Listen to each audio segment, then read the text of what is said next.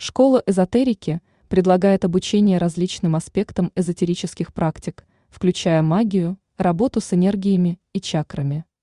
В рамках обучения студенты изучают различные техники и методы, которые позволяют расширить свое сознание и развить свои эзотерические способности. Обучение магии в школе эзотерики может включать изучение различных магических систем, практик и ритуалов.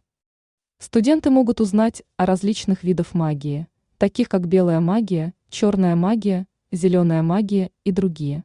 Они также могут изучать символику, талисманы, заклинания и другие аспекты магической практики.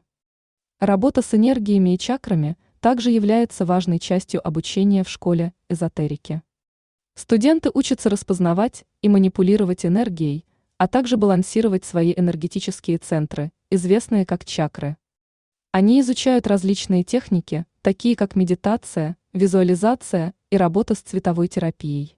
Чтобы помочь восстановить гармонию и баланс в своей энергетической системе, школа эзотерики предоставляет студентам возможность практиковать и развивать свои навыки в рамках учебной программы.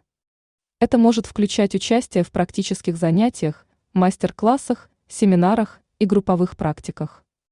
Важно отметить, что эзотерика и магия – являются индивидуальными и субъективными практиками, и каждый человек может иметь свое собственное понимание и подход к этим темам.